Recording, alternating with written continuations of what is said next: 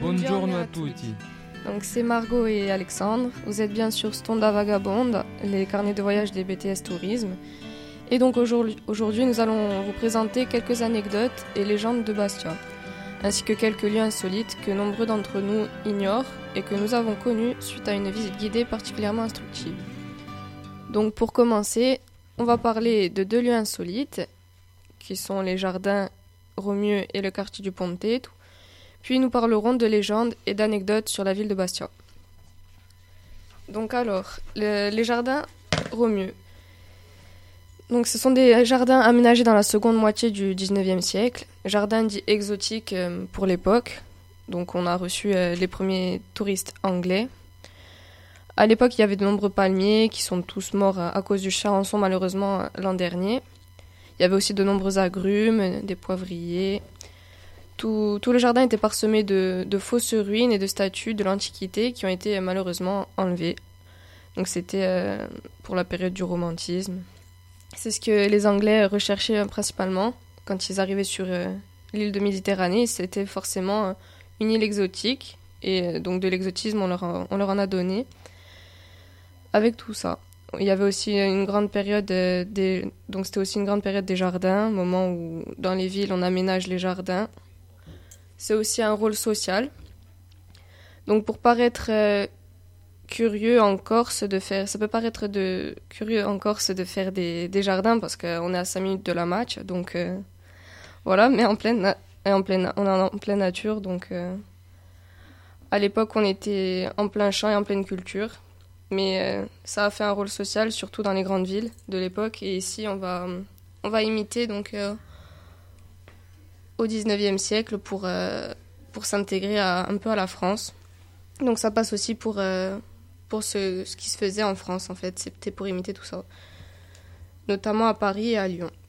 Et donc le jardin avait un rôle social à ce moment-là, car c'était souvent dans les grandes villes où il y avait les, les ouvriers qui n'avaient pas les moyens de partir le dimanche ou le week-end à la campagne et qui allaient donc dans ces jardins afin de, de calmer, d'apaiser les, les, tensions. Donc euh, on va aussi imiter cela en faisant à Bastia un jardin public qui n'avait pas vraiment lieu d'être parce que ça a été construit à un endroit où, il n'y avait rien car c'était absolument interdit tant que la citadelle a eu un rôle militaire important de construire sous les remparts et sur le port. Donc, euh, étant sur le chemin de ronde avec, euh, notre guide, on a pu voir de, nombreux arbres qui cachaient la vue, ce qui ce qu'il fallait euh, absolument éviter à l'époque parce que ça empêchait la, une bonne surveillance donc du port et, des remparts. Donc on ne construisait pas, il n'y avait pas d'arbres et par contre il y avait des, de nombreuses cultures et on savait qu'il y avait de, de, la vigne entre les remparts. Donc c'était une ville euh, euh, qui cultivait la vigne. Donc après, euh, on parle aussi du quartier du Pontet, donc du Petit Pont, qu'on peut encore quelque sorte voir aujourd'hui, mais qui a disparu. avec aussi le quartier de Terravec, qui, date de l'époque génoise. On peut, dans ce quartier, être notable, mais faut pas forcément mais pas forcément euh, dans d'autres, où on peut être commerçant ou ouvrier. Donc à l'intérieur des remparts, il n'y a pas besoin de le montrer, on est forcément notable. Mais dans le quartier de Terravitch, il a pas, forcément, pas forcément.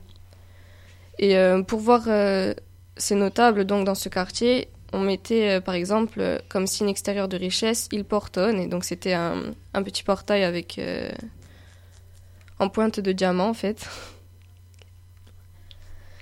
Et donc, euh, pour, euh, il fallait montrer que l'on était notable, mais pas trop non plus, car en cas d'attaque, principalement, ce seraient les, maisons qui, qui montraient leur richesse, qui seraient principalement pillées. Donc, c'était bien sûr euh, ce qu'il fallait éviter de faire attention. Donc, ce sont encore des signes du passé qui sont encore présents. Et donc euh, voilà, donc on peut, on peut passer euh, à la deuxième partie. Et oui Margot, maintenant un petit peu de publicité pour le Cap Mattei. Non bien sûr, je plaisante, hein, le Cap Mattei, tout le monde sait ce que c'est.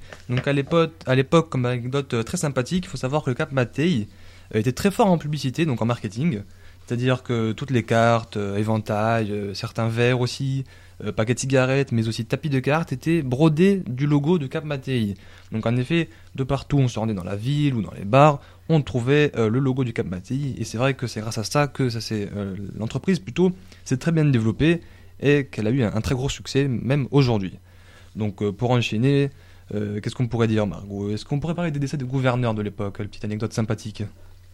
Euh, oui, c'est possible, oui. Alors, ce qu'il faut savoir, c'est que lors d'un décès d'un gouverneur, le peuple faisait sonner le glas dans tout Bastia. Et donc, tous les commerçants devaient fermer leurs portes pendant ce temps. Et le glas durait donc deux jours. Donc, pendant deux jours, aucune vente autour de Bastia et dans Bastia.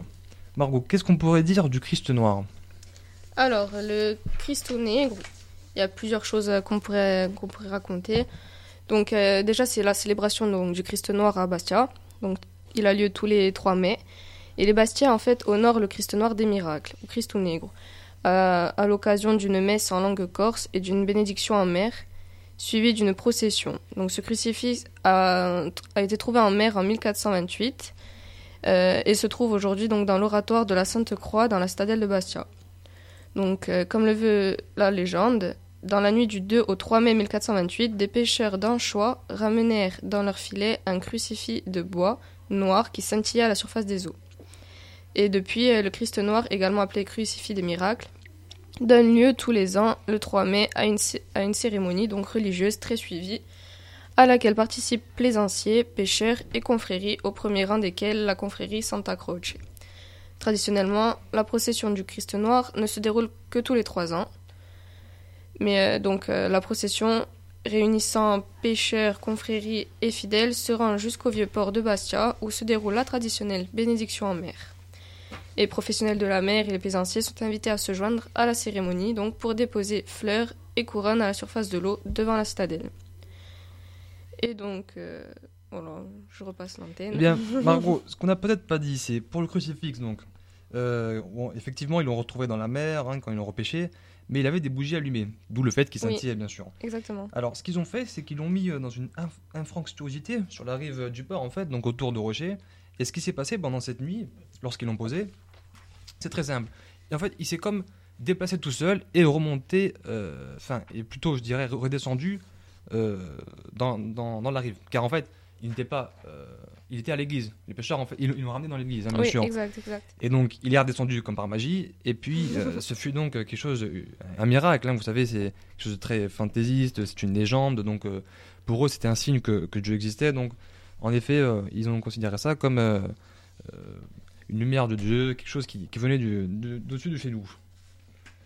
Donc maintenant, on va parler un peu de femmes. Euh, c'est donc, euh, comment dire, les époux de Casabianca qui avaient de nombreuses filles en fait sur Bastia.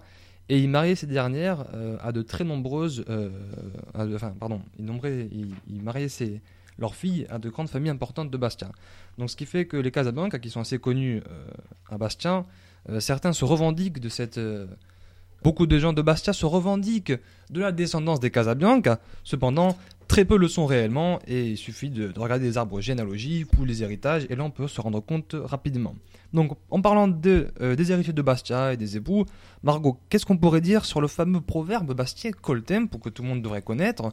En effet, euh, ce proverbe provient donc de une maison en réalité. Exactement, donc c'est la maison de Castagnola, euh, qui est qui a revendiqué ce, donc ce proverbe bastiais sur, euh, sur sa façade, signifiant avec le temps, on finira par vous mhm. avoir. Donc parce qu'en fait, en face de cette maison, de, cette grande famille, euh, donc il y avait la maison des Cardi. Et euh, en fait, ces deux maisons étaient concurrentes d'un point de vue commercial. Et donc du coup, ils étaient tout le temps en, en concurrence. En concurrence, exactement. Bien sûr, donc ces deux maisons qui se situaient en face. Donc la première c'était euh, vous avez dit Margot La maison Castagnola du, du XVIe siècle. Et la deuxième qui était juste en face dont, dont il se faisait les. La maison Cardi. La maison Cardi, voilà. Donc ce qu'il faut savoir, effectivement, c'était une, une, euh, rivalité bon, amicale tout de mm. même, sauf que ça restait commercial. Et c'était à l'époque de très grands palais en fait qui logeaient ces familles. Et le fameux proverbe Coltempo donc provient de, de, ces, de ces petits euh, péripéties des, des familles très connues maintenant. Exactement. On peut aussi d'ailleurs enfin, parler d'une maison en particulier à Bastia, qui est, euh, qui est revendiquée être la maison de Victor Hugo. Mhm. Donc euh, la légende le veut, hein, mais malheureusement, quand Victor Hugo y a habité, c'était quand il était Très bébé. petit, ouais. il était encore nourrisson. Ce qu'il faut savoir, il avait moins de 12 mois. On estime, je crois, Margot qu'avait dit euh, notre euh, guide, c'était peut-être 6 ou 5 mois qu'il avait le petit. Exactement. Et donc, euh, la légende euh, raconte aussi que celui-ci aurait prononcé donc ses premiers mots en langue corse dans Oui, cette oui. maison et il aurait dit à Gadalina, donc sa nourrice, c'est cative parce que selon lui, elle était très très sévère. Donc, ce qui veut dire la phrase. Euh, donc, bah, qu'elle est méchante en fait. D'accord. Donc voilà, hein, Victor Hugo qui disposait d'une nourrice extrêmement méchante, le pauvre, il n'a pas eu une enfance très facile au début. Tout à fait.